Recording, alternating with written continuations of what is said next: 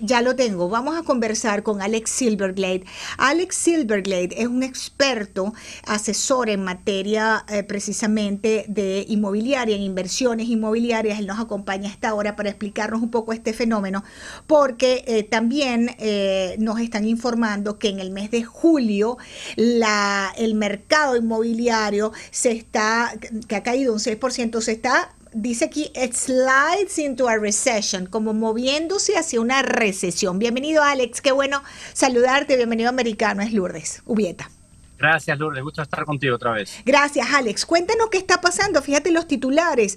Las ventas de las casas caen casi 6% en julio, mientras que el mercado de vivienda parece que está, ellos usan la palabra slides, ¿no? Como que se desliza hacia una recesión.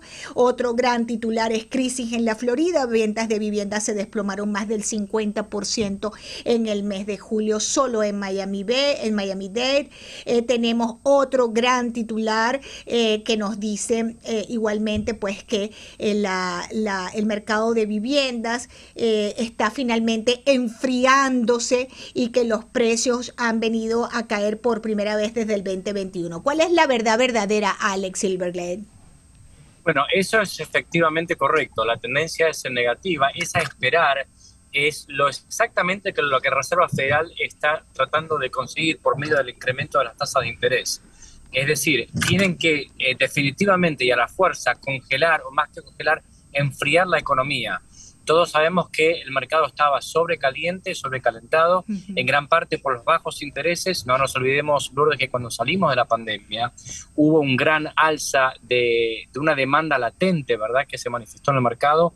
Gente que ya se decidió a salir, inclusive durante la pandemia, debería decir, que la gente estaba comprando muchas más casas, aprovechando los bajos intereses y a consecuencia de las presiones inflacionarias, la Reserva Federal se vio forzada esencialmente en no solo incrementar, sino incrementar de manera bastante eh, súbita y significativa los intereses, lo cual el efecto final es claramente de enfriar la economía. Se está manifestando por medio de las hipotecas ya son más caras y por ende la gente está siendo un poco más cautelosa, no queriendo comprar, porque uno piensa, bueno, si los valores van a seguir bajando, este es el momento de pausar y ver qué va a pasar. Así que los números de ninguna manera son sorpresivos.